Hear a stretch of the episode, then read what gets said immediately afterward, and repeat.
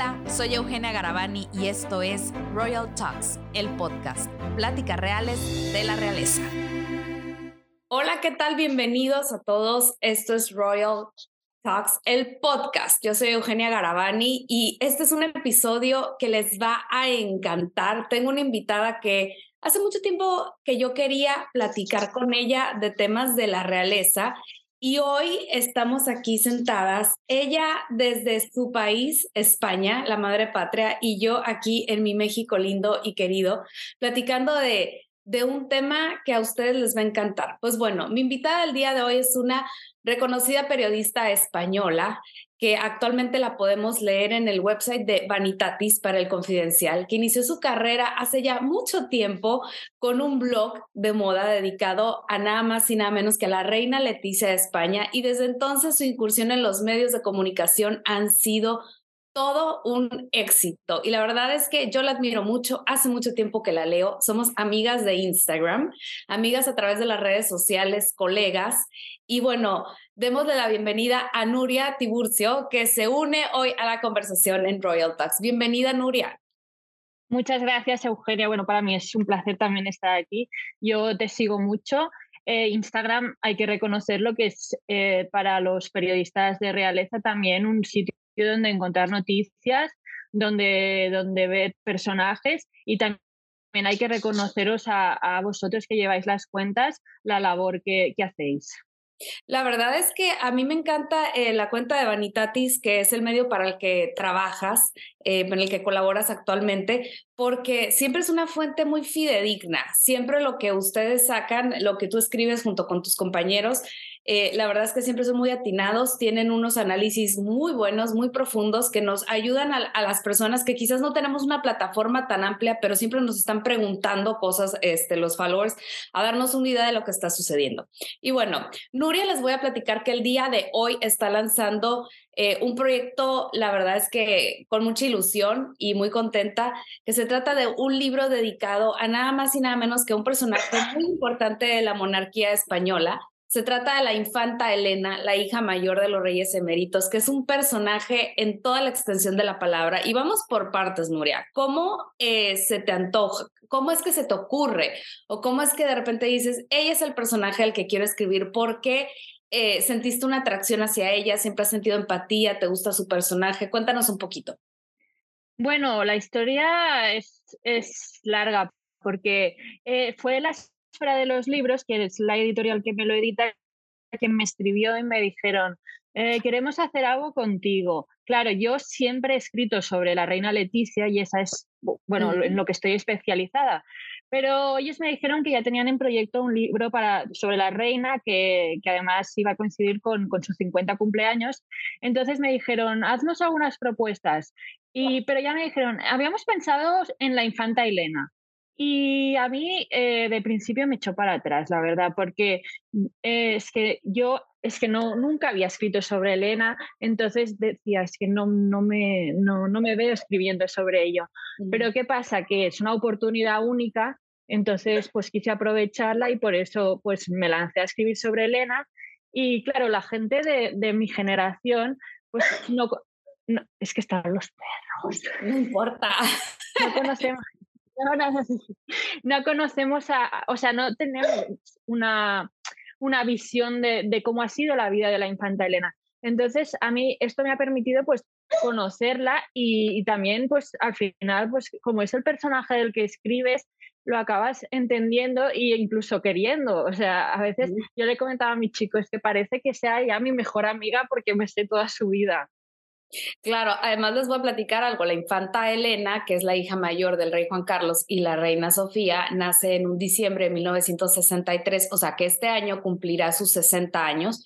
Es un personaje que siempre ha sido, mm, de cierta manera, en alguna época bajo perfil, otro no tanto, una mujer que dio un cambio de look inclusive este, durante su matrimonio con Jaime de Marichalar, que se convirtió en una de las mujeres más guapas de España. La verdad es que honestamente, pero el closet, el armario de la infanta Elena debe de ser espectacular porque tiene, bueno, diseñadores espectaculares de todo, que, de todo. Bueno, una siempre la ve este, vestida, cuando no trae un Chanel, trae un, una marca, una firma española elegantísima. Y bueno, la vida de ella siempre, la, la, infancia por lo general de los Royals cuando son niños en España transcurre muy tranquilamente y muy, este, muy eh, bajo perfil, ¿no? Pero llega un momento donde, ¡guau! Todo, todo este, eh, sale, ¿no? Eh, hoy estaba viendo un poco, no alcancé a ver de, a detalle las declaraciones de Cayetano Martínez Dirujo, que, que, fue, que tuvo un discreto romance con ella, ¿no? Este, muy atinado hoy que Cayetano saliera con esas declaraciones, creo que te ayuda mucho. Pero cuéntanos un cómo empiezas a hacer esta investigación, cómo fue el proceso, con quién te acercaste y dime una cosa, ¿has tenido contacto con la infanta? ¿Te ha hecho algún comentario? A ver, intenté tener contacto con ella, pero no ha querido, la verdad. Entonces, eh, bueno, es algo habitual en las casas reales que no quieran inmiscuirse en estos asuntos, pero sí que he podido hablar con personas de, su entorno que, claro, prefieren mantener pues, su anonimato y eso me ha permitido también pues, conocer otra parte de ella. Por ejemplo, tú hablabas de la infancia. O sea, si tú comparas la infancia de la infanta Elena con la de Leonor y Sofía ahora, no tiene nada que ver, porque en esos momentos Elena, Cristina y Felipe salían muchísimo ante los medios. Siempre se ha criticado que Felipe y Leticia pues las tienen un poco a Leonor y Sofía, sobre todo cuando eran más pequeñas, un poco encerradas, las llamaban las infantas invisibles. Pero con Elena, Cristina y Felipe ocurría todo lo contrario, porque claro, eh, Juan Carlos era un príncipe sin trono, no era heredero de nada, entonces tenía que mostrarse al mundo y era habitual que hicieran pues entrevistas, por ejemplo, hay una, un reportaje en Telva de, la infanta Elena de bebé y su habitación, de cómo era, de, o sea, cómo era la habitación de pequeña y la reina Sofía hablando, pues, por ejemplo, de que no le gusta dar el chupete a los bebés, cosas que ahora son inimaginables cosas que, declaraciones que ahora eh, jamás veríamos a, las Royals de hoy dando, porque tienes toda la razón. Durante mucho tiempo, eh, Leticia y Felipe protegieron muchísimo, muchísimo a su tiempo, a sus hijas. Todavía lo siguen haciendo, efectivamente. Eh, está muy controlado lo, que, lo que sale en la prensa acerca de las niñas, aunque de repente Vanita Tis nos, nos muestra cosas que no sabemos, ¿no? Como por ejemplo a dónde se va de fiesta la, la princesa Leti, la princesa Leonor, etcétera, etcétera. Pero bueno, volviendo al tema de la infanta Elena, de su infancia, ¿Cómo fue la infancia de la infanta Elena? Porque tienes toda la razón. En una época, para don Juan Carlos el futuro era muy incierto hasta que en el 69, o sí, más o menos, si no más me equivoco, Franco lo nombra su sucesor a título de rey. Y entonces en ese momento como que se aclara el panorama para él. Y no es hasta el 75, cuando ella ya tiene unos 12 años, que, su, que prácticamente va a entrar la adolescencia, que su padre asume la regencia, ¿no? Entonces, ¿cómo fue esa infancia para ella junto con sus hermanos? Pues fue una infancia muy feliz, la verdad. O sea, eh, la reina Sofía siempre quiso, quiso involucrarse en, la, en el cuidado de sus hijos. Obviamente tenían nannies, eh, como todos los royals, pero no eran unos padres ausentes. Y también quiso que Juan Carlos se involucrara. O sea, le dijo, tienes que cuidar a tus hijos. Y había una especial relación que sigue hoy en día entre Elena y don Juan Carlos. Elena pues era una niña que le costaba un poco el colegio y muchas veces pues llegaba a casa triste por las notas y en ese sentido la reina Sofía era muy estricta porque quería que todo fuera bien, que fueran perfectas, y si la comparabas con Cristina, Cristina era mucho más espabilada en ese sentido, y claro, Elena se sentía mal, y entonces iba con su padre y era su padre el que la reconfortaba el que le decía, bueno, Elena, no pasa nada, mírame a mí, yo también sacaba malas notas.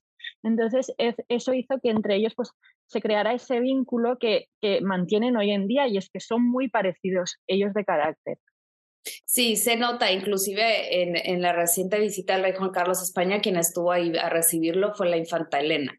Y bueno, la infancia, la adolescencia, ¿cómo era? Porque eh, de adolescente, eh, la las infantas, pues bueno, eh, se les cuidó mucho, eh, para ese entonces el padre ya era rey, debe haber mucho cuidado. Bueno, la infanta Elena con la equitación, estudió, tengo entendido, para ser este, profesora, ¿no? Magisterio, como lo llaman ustedes. Sí, sí, sí. Sí, sí, a ver, la adolescencia pues les cambió un poco la vida cuando se hicieron sus padres reyes, porque claro, tenían que presentarse al mundo como los reyes de España. Fueron unos años de muchos viajes, de muchas giras, de, muchos actos, mucha agenda, pero claro, ellas pues tenían, sobre todo Cristina y Elena se tenían la una a la otra, estaban muy, muy unidas.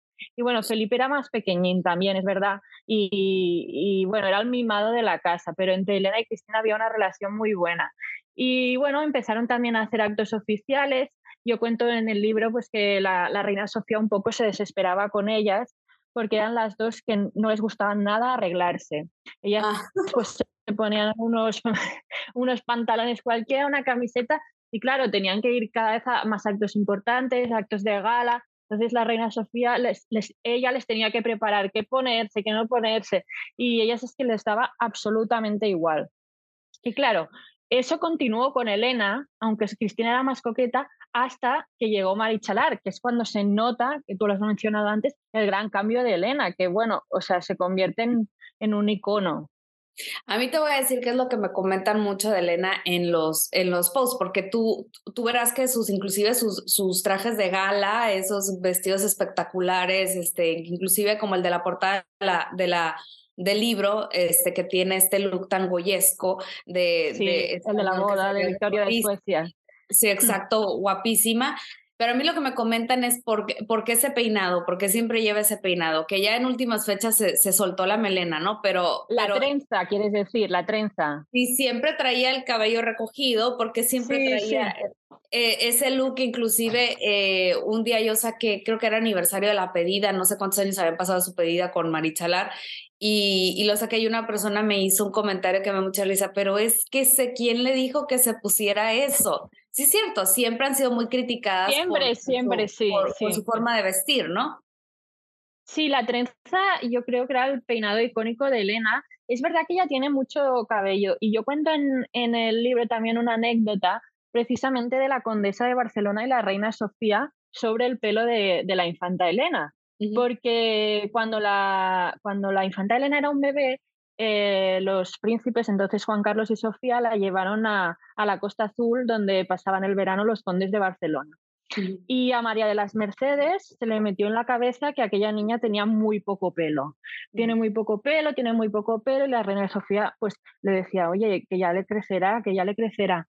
Y una noche, aprovechando que era luna llena, eh, María de las Mercedes cogió a la niña y la rapó entera, porque según las, las bueno, las, las supercherías, se creía que, que, si, alguien se, se, se rapa en luna llena, pues el pelo crece más fuerte. Bueno, imagínate cuando la reina Sofía vio, vio a su hija toda rapada. Claro, eh, la reina Sofía siempre ha sido como muy comedida, no dijo nada, pero, pero se enfadó. Y claro, a lo largo de los años la condesa de Barcelona ha estado, eh, estaba contentísima diciendo que el pelo de su nieta era gracias a ella. Oye, es que sí es verdad. A mí me acaba de decir eh, la, la, persona que me corta el pelo, me dijo, ¿por qué no viniste la semana pasada? Me dice, era luna llena. Yo. Entonces... ¿Ves? Es algo que, que, yo cuando, lo, cuando me lo contaron, la verdad es que no, no lo sabía. Luego estaba investigando más y se ve que sí que es algo que, que bueno, pues nuestras abuelas, supongo, y tal, creían y que ha ido pasando de generación en generación. Así es. Oye, bueno, estamos hablando de la adolescencia y es inevitable hablar de los novios de, de, la infanta Elena. ¿Cómo era? ¿Tenía suerte con los chicos? ¿Quién era la que más suerte tenía con los...? Y, y también otra pregunta que yo me hago mucho es, ¿quiénes son las amistades de la infanta Elena? Porque en realidad no la ves muy rodeada de gente a ella. No, bueno, ya tiene sus amigos que ella hizo ya en el colegio, y como por ejemplo Rita de Salazar, es como la mujer que en la que más confía. Eh, hace poco se murió su marido y vimos a la infanta Elena llorando en el funeral del marido de su amiga. Ella es como su, su refugio con quien va cuando se, por ejemplo, cuando el rey Juan Carlos se fue a Emiratos, hubo una despedida antes en Zarzuela y justo el día que se iba, ella se fue a, a refugiar a casa de, de su amiga Rita. Y fue, la conoció precisamente en la hípica, que allí fue donde también conoció a Luisa Astolfi. A Luisa Astolfi. Que fue como el gran novio, ¿no? Ajá. Sí, sí, como el gran amor de Elena. Bueno, ella estaba enamoradísima. Lo que pasa que la aquella presión de, de los medios, de, de, pues no le gustó y bueno, muchos novios reales en verdad le, les ha pasado esto que, que ante la presión pues dicen pues adiós. Lo hemos visto con Harry. documentales Sí, sí. Sí, porque bueno, es que realmente sí, ha, pasado. Eh, pasó con, con noves reales, tanto de la Casa Real Española como de otras casas reales, donde dijeron esto es mucho, es un precio muy alto. Y bueno, Luis Astolfi fue uno de ellos. Y bueno, en el tema de Cayetano Martínez de Lugo, para, para un personaje de la prensa rosa, del, del corazón, que la verdad es que todos los que crecimos leyendo el Lola y todas estas revistas, bueno, sentimos que lo conocemos. Yo, lo, yo personalmente, bueno, siempre lo ubicaba como el hijo de la duquesa de Alba, y imagínate todo mi país cómo se puso cuando se casa con una mexicana, se casa con Genoveva Casanova, y que era una, una chica de la Ciudad de México, incluso ella tuvo a sus bebés allá, bueno, fue toda una cobertura y, este, y, llamó mucho la atención. Pero Cayetano tiene una vida, una carrera larga en el tema de, de, los amores porque ha tenido, tuvo romances con las más guapas, eh, muy sonados, y entre ellas, pues, él, como él mismo dijo, un discreto romance con la infanta Elena. ¿Qué pasó ahí? Porque si yo me pongo a pensar entre una unión de, de la Casa Real con Casa de Alba, bueno, hubiera sido como la cereza para, la duquesa de Alba y para, para el rey, porque, bueno, no olvidemos que la duquesa de Alba era una de las mujeres más ricas de, de España y quizás de Europa. Sí, sí, bueno, esa relación, la verdad, había rumores, pero no fue hasta que lo confirmó el propio Cayetano en un libro cuando tuvimos así más detalles. Eh, la reina Sofía, bueno, y la duquesa de Alba estaban encantadísimas con ese romance. Fue solo un romance muy breve, pero ellas, bueno, imagínate, ya, ya fantaseaban ahí con una boda por todo lo alto. Pero pues al final, mira, eran, tenían personalidades diferentes y acabaron terminando. Y bueno, la infanta Elena es verdad que también pasó una temporada en la que estuvo mm, bastante, o sea, estaba bastante harta de, de estar con, salir con amigos, estar con chicos, porque era salir con un amigo y aparecer ese chico en portada, eh, matrimonio real. Y eh, en esa época lo pasó, bueno, dio una entrevista por su 30 cumpleaños y, y, lo dijo, estoy bastante cansada de que cada vez que salgo con alguien, ese tenga, esa persona tenga que ser mi pareja. Iba a un acto a Bélgica, pues ya era con el rey de Bélgica, con el, ah, sí, yo me acuerdo de, eso. sí, sí, sí, con, con, con todo el mundo. Entonces, eh, para ella fue difícil. Y, y, bueno, al final conoció a Jaime, que, que, al principio eran amigos, y Elena jamás, yo creo que jamás pensó que, que eso acabaría en boda. Pero mira, poco a poco fueron así cogiendo confianza y, y pues un día Jaime se le declaró y ella le dijo que sí. Y bueno, muy contentos todos, la reina Sofía, Juan Carlos menos, el rey Juan Carlos menos porque eh, Jaime nunca le ha acabado de gustar. No, y se, y se nota, pero ver, cuéntanos un poquito cómo empieza esa relación. Para la gente, hay una, un poco un antecedente de quién es Jaime de Marichalar, que es el padre de, de ahora de la sensación de las redes de Victoria Federica, obviamente. Y cómo fue ese matrimonio. Eh, bueno, esa boda, eh, el mundo entero la recuerda, fue una boda espectacular. se casaron, tengo entendido, en Sevilla. Sí, efectivamente. Y, fue una pues, boda, eh, bueno, hacía años que no había una boda de, de, de, realeza y, y, la, y, yo me acuerdo, fue en el 95, si no mal, mal me acuerdo, y fue espectáculo. Sí, fue de hecho la, la, o sea, la última boda había sido la de, así real grande, la de Alfonso XIII y Victoria Eugenia, o sea, mucho, mucho tiempo. Entonces, por ese mismo motivo, es que la prensa estaba como deseosa de una boda, entonces veían a Elena con cualquier hombre y era boda, boda, pero claro, ella no, hasta que no encontró a Jaime, y Jaime pues era eh, eh, el hijo de los condes de Ripalda, vivía en Soria, bueno, era un chico muy refinado, así le gustaba mucho la moda, y se conocieron eh, con amigos en común, y bueno, bueno, pues eso nació una amistad entre ellos, y pues se enamoraron y pues anunciaron el compromiso y organizaron la boda en Sevilla, porque la condesa de Barcelona eh, no había podido casarse en Sevilla por, por, estar en el exilio con don Juan y le hizo prometer a sí, le hizo prometer a su nieta mayor, que además era su ahijada, que, que, se casara, que se casaría en Sevilla y ella pues lo cumplió. Y la boda en Sevilla, pues ya te digo, reunió a, a toda la realeza. También fue el primer gran acto de don Juan Carlos y doña Sofía ya asentados como reyes, presentándose. Habían pasado ya muchos años, pero fue como la primera gran fiesta que ellos organizaban.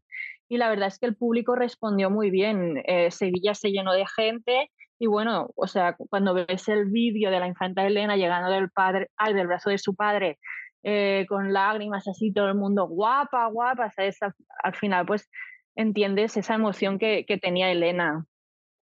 Ella tuvo un detalle en su boda que fue usar, no usar una tiara de la familia real, ella usó la tiara de su suegra, ¿no? Que le regala a su suegra eh, como, como detalle, pero eh, es, ese matrimonio a mí es que la verdad que me intrigaba mucho. Este, me intrigaba muchísimo como ahora me intriga el cómo fue el de Cristina Iñaki, pero bueno, ese es otro, es otro cuento, esa es otra historia un poco más complicada. Eh, pero ahora que tú me mencionas por qué a don, que a don Juan Carlos no le convencía la, la, la elección de su hija, él cedió como todo, cualquier padre que cede ante la petición de una hija, la ilusión de casarse. Pero ¿cómo era la relación de don Juan Carlos con Jaime Marichalar? ¿Por qué no lo quería? ¿Sabes un poco qué te contaron? Mm, ¿Qué te... Bueno, eh, Juan Carlos es que siempre ha sido como así muy de, sentido del humor, muy, bueno, el campechano que le muy llaman. campechano, exacto. Entonces Jaime es más estirado, más...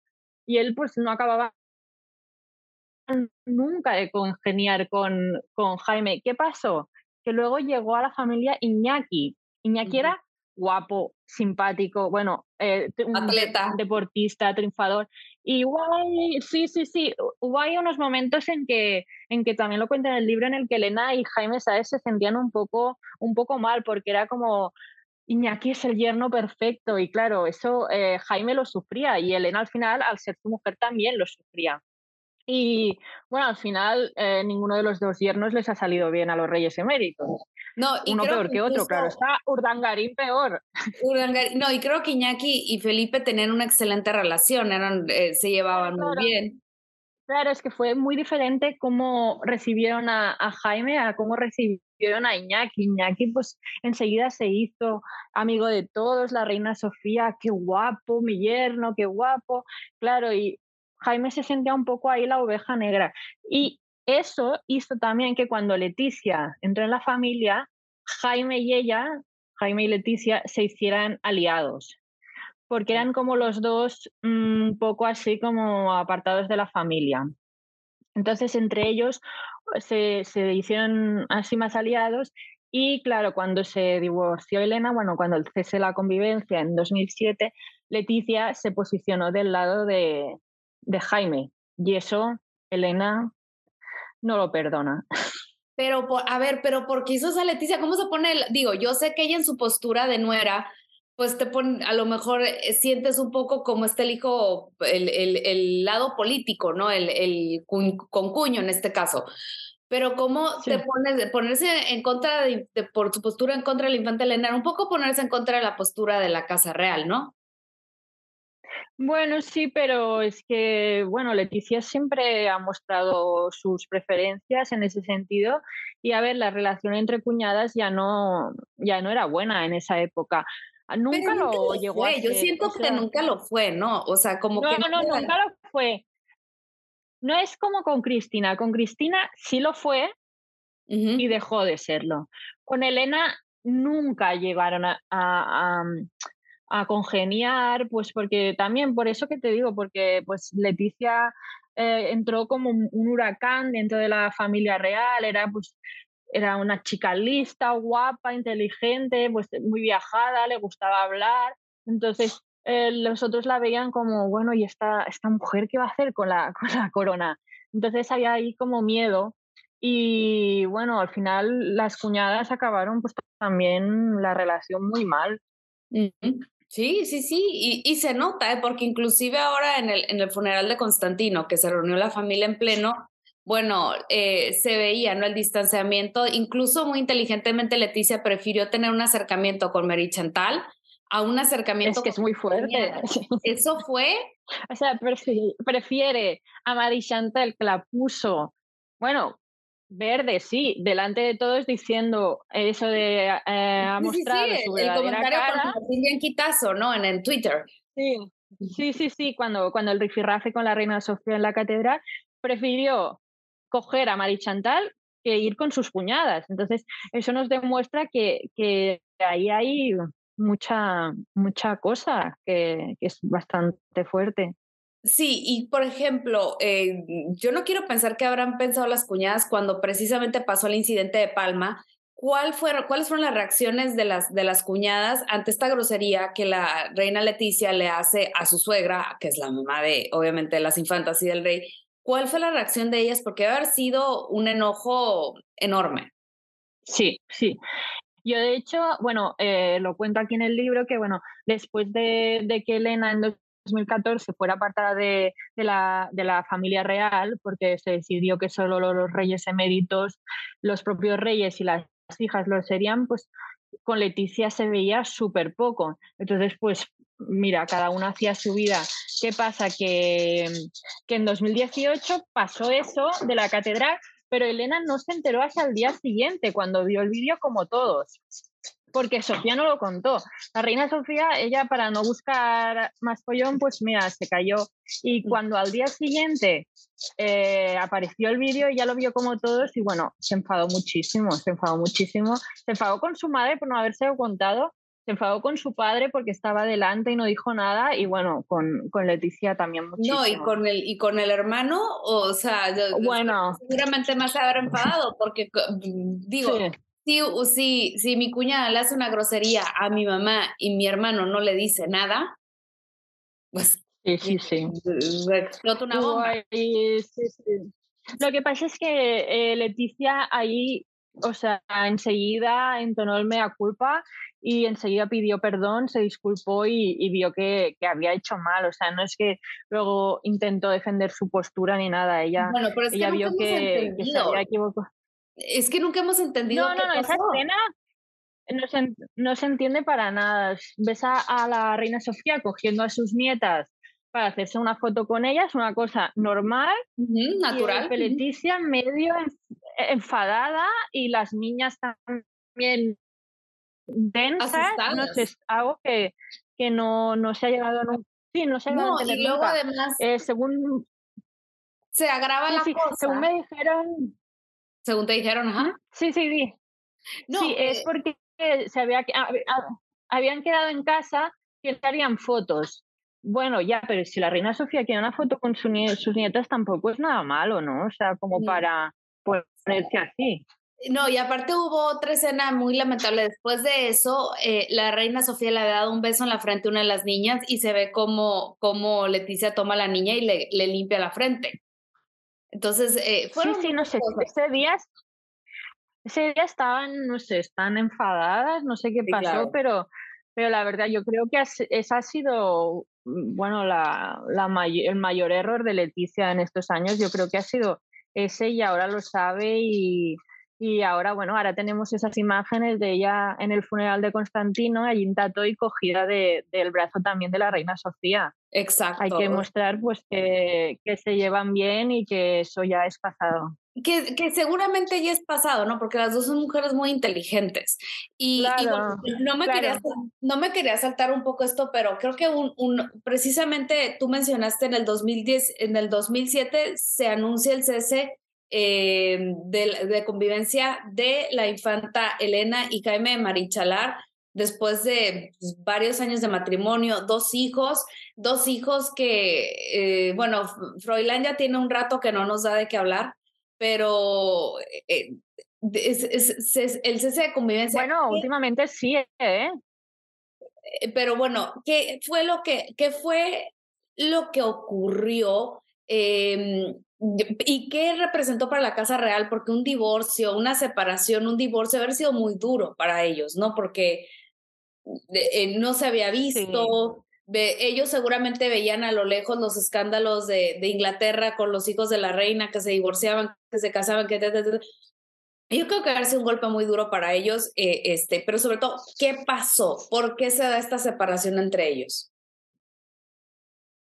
Bueno, ya, o sea, el matrimonio, pues eh, sí que, estaban enamorados y tal, pero ya en la luna de miel se fueron a Australia, hubo ya como los primeros roces. Eh, Elena pues quería hacer cosas y Jaime era como de estar en la tumbona leyendo. Entonces, ya allí ya afloraron los primeros pues malos entendidos entre ellos y luego cuando volvieron se instalaron en París porque Jaime trabajaba en París. Entonces Elena eh, no estaba nada a gusto allí y, allí también pues volvieron las, los conflictos hasta que por fin se mudaron a Madrid y fue cuando llegaron, bueno, tuvieron a los hijos, tuvieron a Froilán, tuvieron a Victoria Federica y claro, ¿qué pasó? Que, que, tenían una vida aparentemente normal. Lo que pasa es que eh, pues un día Jaime se va al gimnasio como cada mañana y lo, llaman a Elena. Así. Ah, Jaime está en el hospital, se ha desmayado. Elena coge el coche medio, medio tranquila, bueno, una lipotimia. Llega allí y le dicen que no, que es un ictus y que claro, que no saben cómo va a seguir, que esas horas son decisivas. Y ahí pues ese ictus yo creo que fue el que, el que acabó con el matrimonio. Porque Para la gente que, no, que, es de otros países y no, no sabe lo que es un ictus, que es como le llaman ustedes en España, es un infarto cerebral. Sí, un derrame cerebral. Un derrame cerebral, perdón. Entonces, sí, un derrame cerebral. Entonces, eh, eh, él entró en una especie de depresión en verse tan joven, con tantas secuelas, y también es verdad que, que no seguía la rehabilitación. Entonces hubo ahí también varios conflictos hasta que, que el rey Juan Carlos eh, pues sentó a la mesa a su hija y le dijo, oye, Jaime tiene que, hacer rehabilitación, tiene que curarse porque tenéis dos hijos muy pequeños. Y fue la etapa que ellos estuvieron en Nueva York. Ellos estuvieron en Nueva York viviendo y allí él iba a rehabilitación y bueno, gracias a eso, pues ahora pues ya una vida normal. Pero esas, esas tiranteces entre, entre el matrimonio siguieron, siguieron. Sí que es verdad que quisieron darse otra oportunidad y fueron a por el tercero. sí, ¿no? Sí, y justo eh, eh, creo que lo anunció Juan Carlos, pues imagínate, un martes y el miércoles eh, envió un comunicado a la Casa Real que había sufrido un aborto espontáneo. Y claro, ya lo típico le dijeron a Elena, bueno, ya lo volveréis a intentar, tal, pero ya, ya, no, ya no quisieron y ya en 2007 fue lo del el cese temporal de la convivencia, que bueno, que es un poco un eufemismo para que han, lo mismo que han hecho con la infanta Cristina, que han dicho interrupción momentánea del matrimonio, porque es como que tienen miedo a la palabra separación.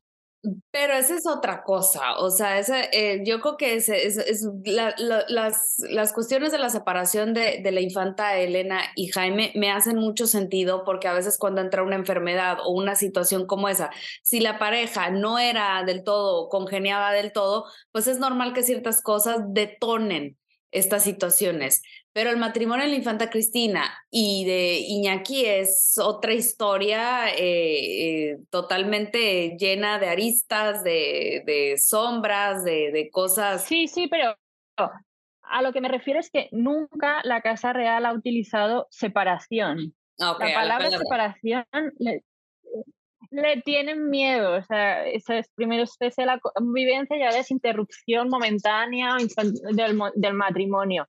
Y eso es porque lo que hablabas tú precisamente de, de ese choque que fue para ellos tener que enfrentarse a una separación. Y claro, la isla que lo pasó peor fue la reina Sofía, porque la reina Sofía le dijo a, a su a su hija que no se separara, que no, que no, que, mi, que ella había aguantado, pues que ella también podía aguantar. Y, Juan Carlos le dijo, no, sepárate. Y es verdad que ahí eh, Felipe y Leticia también, que habían visto situaciones, también le dijeron, oye, es mejor que estéis separados también por los niños. claro. Porque claro. Eh, sí, porque es, mejor por los, por, por, los hijos, obviamente. ¿Cuál es el rol de la infanta Elena exactamente en la Casa Real? Porque ella dejó de tener un rol oficial hace ya desde el 14, ¿no? Más, este, más o menos. Sí, desde el 14. Porque si yo me pongo a pensar un poco, ella es spare, o sea, no, o sea, ella también es esta... Eh, totalmente. Es totalmente. ¿Cuál es el rol exactamente? ¿A qué se dedica? ¿De qué vive? Toda la gente debe de, hacerse ese tipo de preguntas porque, bueno, la vemos que ella hace su vida, que va a los toros, que está con sus hijos, que acompaña a su mamá a muchas mm. cosas, este, etcétera, etcétera. Lo, lo, de Constantino de Grecia, pues bueno, era además de un acto de Estado, pues era su tío. Pero, ¿qué ¿cuál es exactamente el rol de la infanta Elena?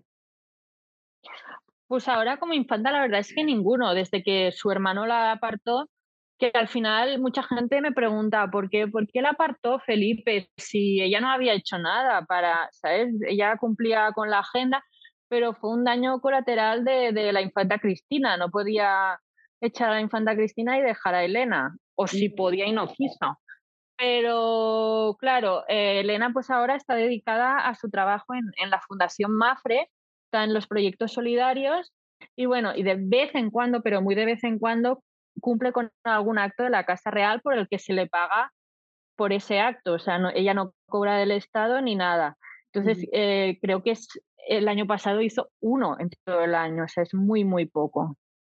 Sí, porque mucha gente es, es la, la persona. ¿Tú qué es lo que te sorprendió de lo que trae tu libro para que la gente diga, no, bueno, quiero comprar el libro, este, quiero leer?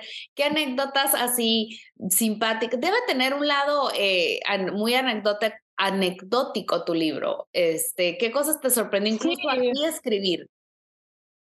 Bueno, eh, por ejemplo, lo del pelo, yo me quedé, lo que contaba, me quedé loca con lo del pelo de la condesa de Barcelona. También, bueno, un poco la relación de, Juan Carlos y eh, la infanta Elena, por ejemplo, que ellos tienen como un saludo así propio, en plan que se ponen la mano en la frente y se hacen una cruz para saludarse, o los hobbies que, tienen, les gusta jugar a las cartas, irse irse de compras, o sea, tienen como muchos, hay muchas cosas en común. Y bueno, lo que también cuento es, por ejemplo, cómo era la relación de Elena e Iñaki Urdangarín. Porque claro, Iñaki Urdangarín, pues eh, le ha sido infiel o bueno, se ha separado, digamos así, de la infanta Cristina, pero claro, e, Elena se ha sentido también traicionada a ella, porque Elena cuando todo el mundo estaba en contra de Urdangarín, ella estuvo allí apoyándolo el Iñaki pasó la última noche en libertad antes de ingresar en la prisión de Brieva en su casa. Estuvieron hasta, o sea, hablando toda la noche. Elena fue como su consejera. Eh, cuando tenía, cuando Cristina viajaba aquí para, para ir a verlo, se quedaba en su casa. Entonces, Elena es que no entiende por qué Iñaki, ¿sabes? Ha hecho esto, sobre todo este daño a, su hermana y a sus sobrinos, que al final se han visto también en medio de, la vorágine, porque Pablo Urdangarín tenía que salir en público hablando de, la situación. No sé si has visto las imágenes. Sí, sí, Entonces, Elena. Lo reposté también, reposté el video en, en, sí, sí, sí. Y qué chico tan, tan elocuente, esa es la palabra, tan, tan lindo y tan, educado. sensato y educado al momento de hablar y sabe él, ¿no? las repercusiones que hubiera podido tener. En cambio, él sale y habla muy claro de la situación y se le aplaude porque nunca se ha visto algo así. Y ahí salen las comparaciones siempre odiosas de los hermanos Urtangarín y los hermanos Marichalar. Claro, tú ves a Pablo educado, simpático y ves que le preguntan a Victoria Federica y lo que hace es pegar un empujón al micrófono. Entonces, pues siempre ha habido esa, esa comparativa que al final, pues es imposible no hacerla y que a Elena obviamente no le gusta porque sus hijos en ese sentido salen perdiendo porque son, sobre todo Froilán, bueno, muy polémicos son muy polémicos los hijos de la infanta Elena. Eh, Victoria Federica durante mucho tiempo no sabíamos gran cosa de ella. Eh, la veíamos en algunos eventos muy mal vestida, muy mal, o sea, como decíamos, ¿qué, qué, qué va a pasar? ¿Qué, ¿Qué pasa con esta niña? Y de repente dio un giro de 360 eh, el hermano que ah, muy polémico con esta relación que tenía, no recuerdo el nombre de la chica, creo que era Mar, ¿no? Este, sí, Mar, Torres, sí. Ajá, y este daba de qué hablar y todo, y de repente el fenómeno Victoria Federica sale, eh, pero a full. Claro, yo lo que cuento en el libro es que aunque Froilán, pues desde pequeñito, ha sido el que ha protagonizado todas las polémicas, al final ella con Froilán tiene, siempre ha tenido una buena relación, pero con Victoria Federica les ha costado mucho llevarse bien. O sea, entre madre e hija, eh, sobre todo desde que Victoria Federica entró en la adolescencia, así los 15, eh, muy, muy difícil su relación. Y ahora esto de hacerse influencer, pues a la infanta Elena no le hace ninguna gracia.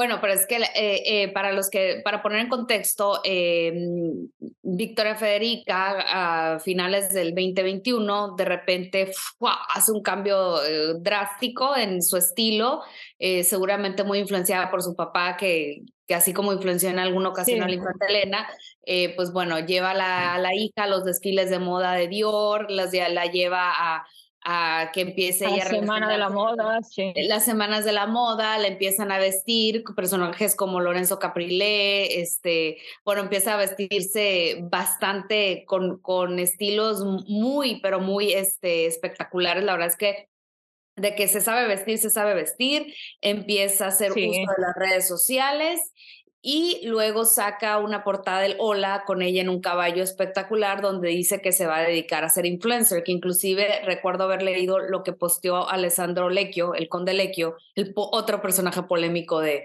de la realeza, y algo que si mi hija me dijera que se va a dedicar a influencer, pues me mato, o sea, no, no es, no es lo que... Pues eso es lo que le pasó a Elena, que no, que dijo, ¿por qué? ¿Sabes? O sea, em, eh, siempre se han quejado del acoso de los medios, porque es verdad que esos niños han, han crecido eh, con muchas polémicas, pues por la separación de los padres. Eh, el día que Froilán se disparó el pie, la peineta que hizo a la prensa, la patada que le dio la patada de la boda. El cortejo, sí, en la boda de Felipe y Leticia. Entonces han, han crecido como muy perseguidos entonces Elena no acaba de entender por qué Victoria Federica quiere estar en el foco. Claro, Victoria Federica quiere estar en el foco como influencer de moda, pero eso también conlleva que se hablen de otras cosas. Exactamente. Y esta niña, bueno, ahora le hace la segunda a personajes como Olimpia de Grecia, este, la prima, pero Olimpia lo hace desde el foco de la mamá, desde, la, desde el cuidado de una mamá como Mary Chantal, que, que, ha vivido antes de que existiera la palabra influencer, Mary Chantal era influencer, ¿no? Entonces, es, muy distinto, ¿no? E, es muy distinto eh, que tú tengas una mamá que toda la vida se ha dedicado a, a, salir en los medios, a mostrar su casa, eh, sus buenos modales, a, a lo que está haciendo Victoria Federica, que sale un poco arrebatada, ¿no? A los medios. Claro, ahora, por ejemplo, mira, justo en el, en el funeral de Constantino hay imágenes de Irene Urdangarín, que es la hija pequeña de Iñaki y Cristina. Claro, sale, es muy mona, viste muy bien, entonces ya están los medios como, va a ser una influencer, va a ser influencer, claro, ¿qué le pasa a Cristina? No quiere Cristina tampoco como Elena, no quiere que sean influencers, quieren que, se, que tenga una carrera y que se dedique a su carrera, pero yo personalmente creo que Irene va a acabar siguiendo los pasos de, Victoria Federica. Porque Irene, es muy guapa también. Sí, claro, sí, sí, sí. Eh, muy muy guapa y, y, bueno, estas son, las, estas son situaciones que suceden. Bueno, Ahora, volviendo a la infanta Elena, que es el centro de nuestra, de nuestra plática, que es la protagonista de tu libro, de tu libro, ¿cómo la describirías tú? Si alguien te, ahora, ¿cómo la describirías antes y después de tu libro? Bueno, pues es que antes no tenía muy buena opinión, entonces te diría, pues antes te diría, pues alguien, no sé, quizá mm, eh, clasista, un poco así como pasado de moda, como antipático, incluso. Y bueno, ahora que, que, la conozco gracias al libro, pues, pues claro, ella tiene su historia y al final no es una historia fácil porque ella eh, siempre ha sido la segunda. Ella, eh, pues como Harry, pero eh, sabiendo gestionar, sabiendo gestionarlo bien, ¿sabes? Pero al final eh, la posición de la posición de ser la, el segundo no, no, no acaba de ser fácil. Elena eh, nunca fue considerada heredera porque por ser mujer. Entonces, en cuanto nació Felipe, eso fue una fiesta. Entonces, eso al final te hace mella. Ella ha sabido adaptarse a eso, pero claro, luego eh, se casa, eh, tiene dos hijos, llega el ictus del, del marido, también un nuevo palo, luego llega lo de la hermana, la imputación, que ella lo pasó también muy mal, y ahora cuando ya podía estar tranquila, pues tiene a los hijos con polémicas y al padre pues eh, en Abu Dhabi, que eso a ella es una cosa que le preocupa muchísimo tenerlo tan lejos, porque ella, eh, eh, pues estaban muy unidos. Elena le, le instaló, bueno, preparó una habitación en su piso para que Juan Carlos pasara las noches allí cuando hacían planes juntos. Entonces, eran como uña y carne y ahora pues, claro, lo había allí lejos, solo, y, ya mayor y le da miedo. Oye, que además de todo eso que acabas de mencionar es muy cierto. Eh, cuando nace el infante Elena, obviamente en Juan Carlos no sabía cuál era su destino, no sabía qué iba a pasar con él, todavía Franco no se decidía. Em, sí, pero, pero igualmente ya quería un niño, porque claro, un niño lo legitimaba, ya mm. quería un heredero. Entonces, pero de haberse aplicado la ley sálica, pues es que Elena sería la reina, ¿no? Claro, Elena sería ahora la reina. Y, y en verdad, o sea, en España tenemos un problema y es que la ley no se ha modificado. O sea, en España hay la ley agnaticia, que es la ley que dice que una mujer sí que puede ser reina solo si no tiene un hermano varón. Entonces, Leonor será reina, pero porque no tiene un hermano varón. Ok, para que la gente entienda un poco eso, ajá, no es que, no es que, exacto, o sea, no es que, no es que le tocó por ser la mayor, no, le toca porque no tiene un hermano varón. O sea, si ahora Leticia, a ver, es un poco, es poco probable porque tiene 50 años, pero si Leticia se queda embarazada de un niño y no cambian la ley, Leonor deja de ser la heredera. Entonces, eso es algo que en España eh, no se ha querido cambiar, ningún gobierno quiere abrir ese melón de, la monarquía, entonces pues tenemos ahí un, problema de pues de un poco de machismo, sí. No, y yo recuerdo, y yo recuerdo que el rey Juan Carlos lo dijo cuando Leonor nació, Leonor va a ser reina si no tiene un hermano varón, él lo dijo muy claro, además. Sí. Pero sí, eh, claro. yo veo un poco a la infanta Elena, eh, veo que acabo de ver la, la, nueva portada de la revista Town and Country y la portada es la princesa Ana y la veo un poco parecido, es como, es como la versión de, de Ana en España, ¿no? De, Ana, igual, tienen mucho parecido, la verdad. Bueno, a diferencia de que la infanta Elena no se volvió a casar, no como Ana.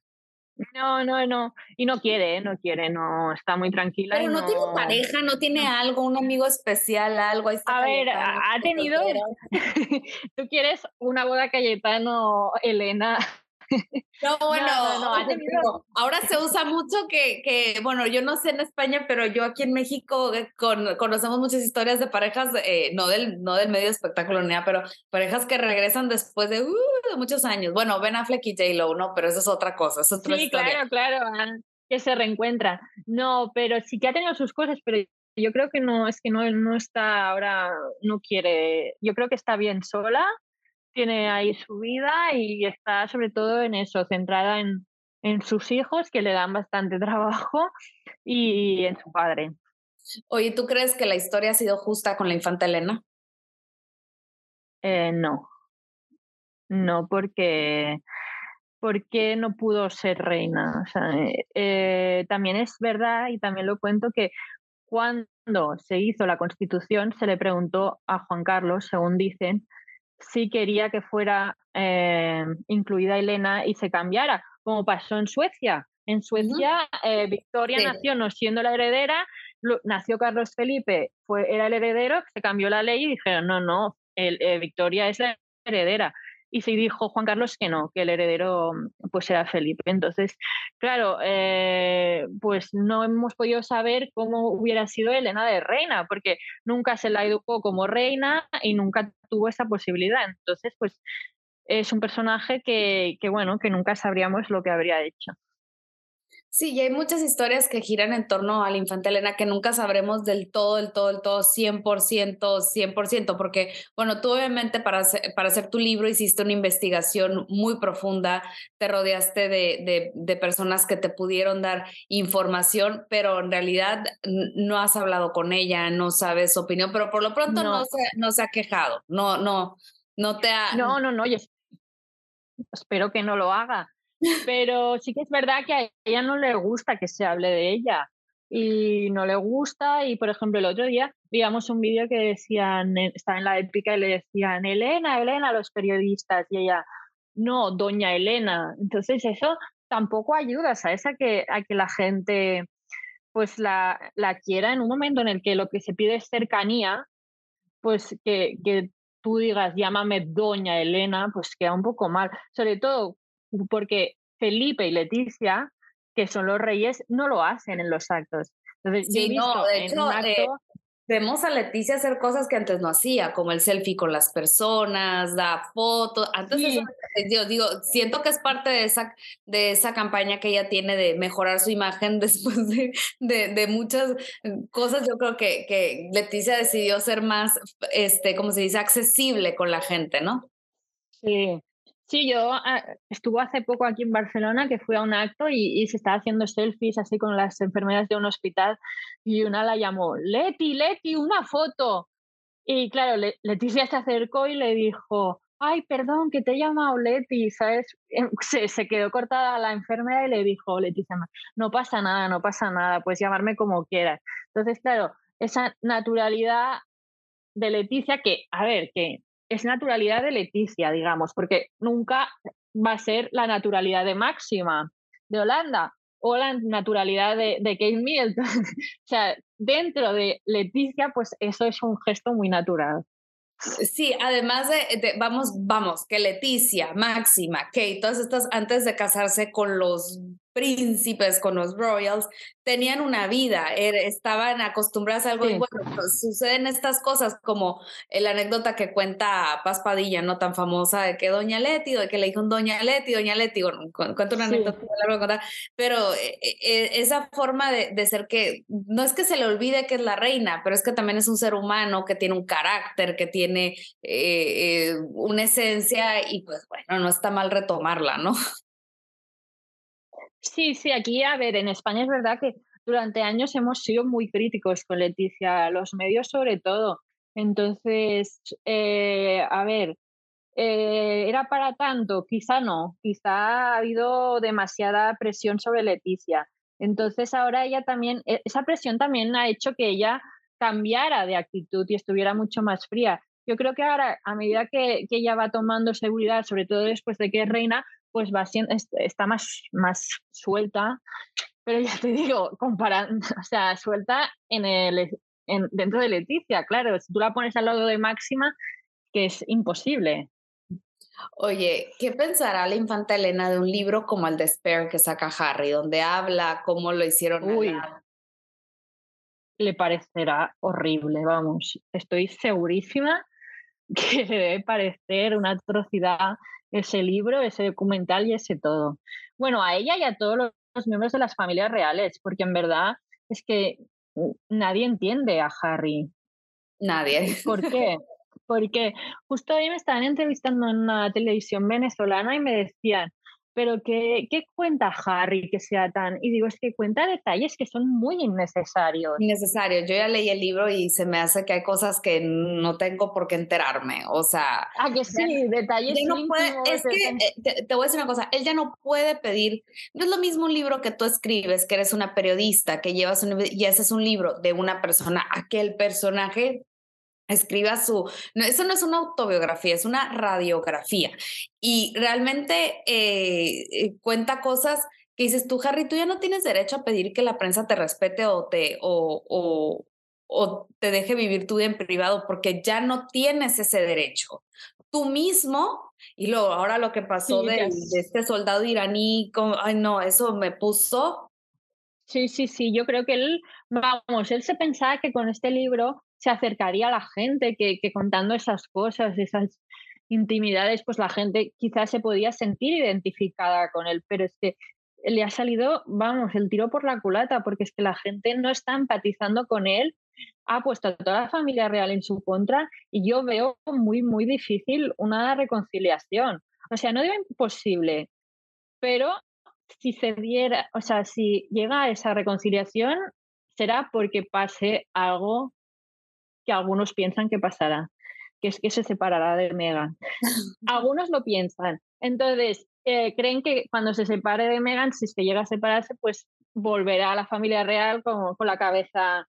sí, con la cola entre las patas, como decimos los mexicanos. Sí, pero, pero ahora mismo es que, vamos, no sé, yo, yo de verdad que creo que está haciendo muy bien tanto Buckingham como Kensington en no decir nada y dejar que él mismo se cabe su tumba.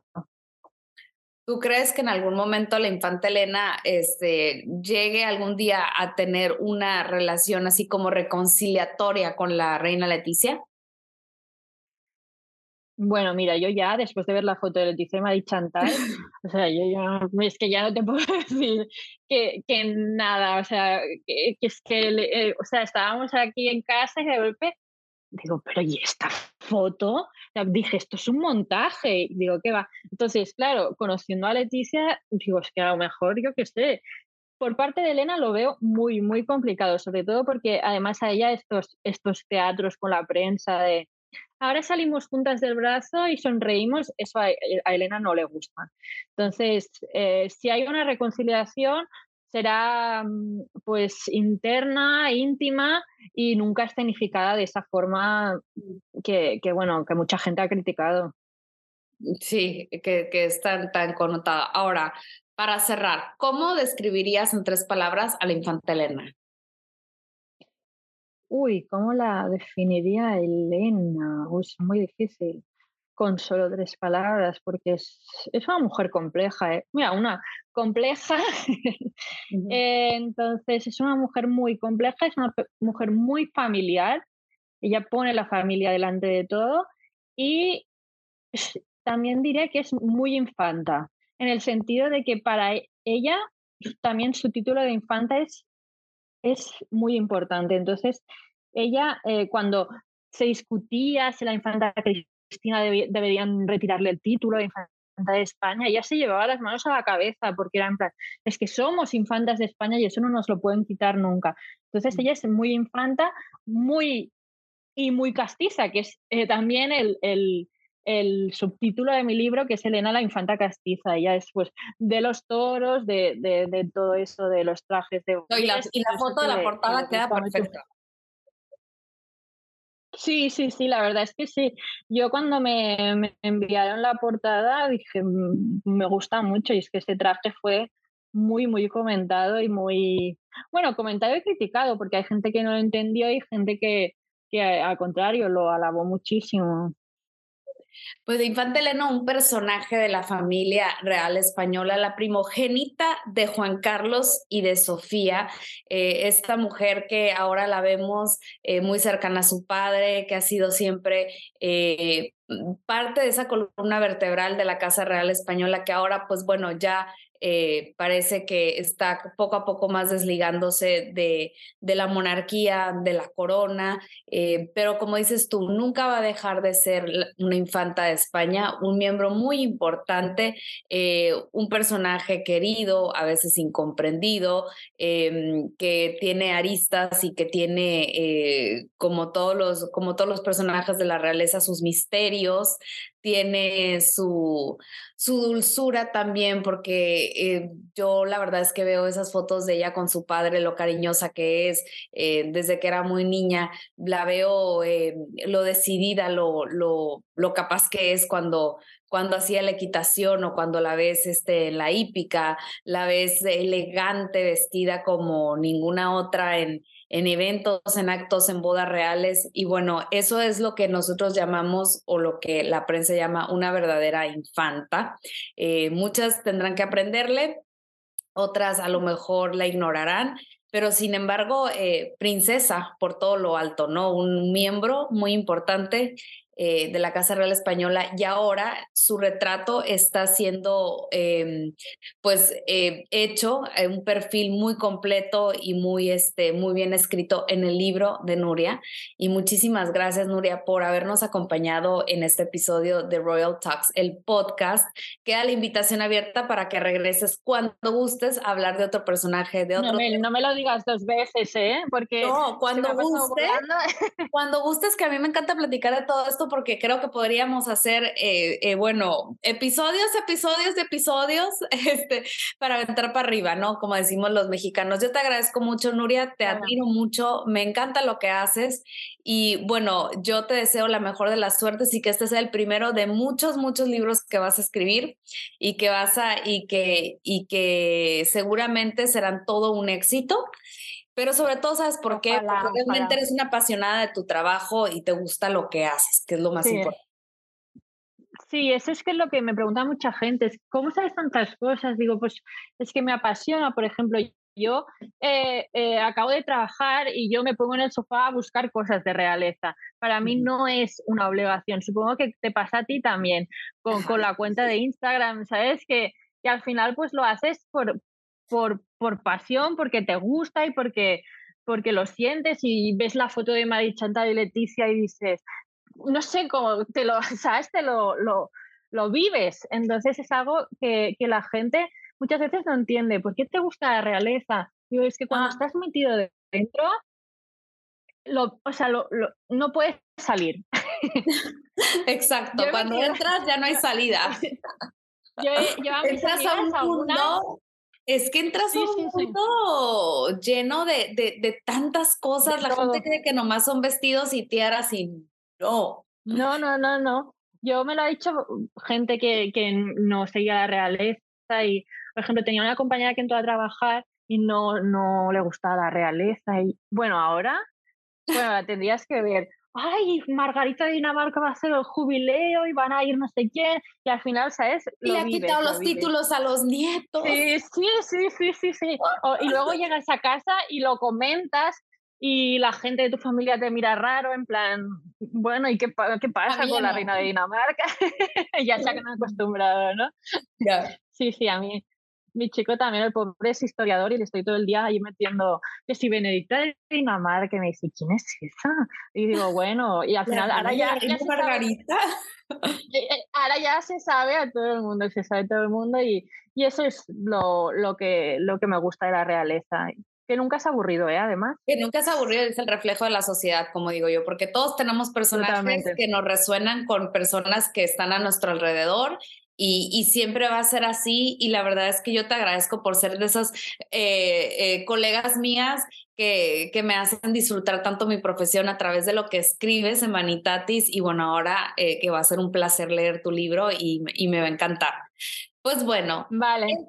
Muchas gracias. Por hoy en este episodio de Royal Talks les agradezco a todos los que nos escuchan. Les recuerdo que mis redes sociales en Instagram es arroba Eugenia Garavani, que me pueden encontrar en Spotify y Apple Podcast. Y bueno, yo los espero aquí. Por favor, Nuria, da tus redes sociales.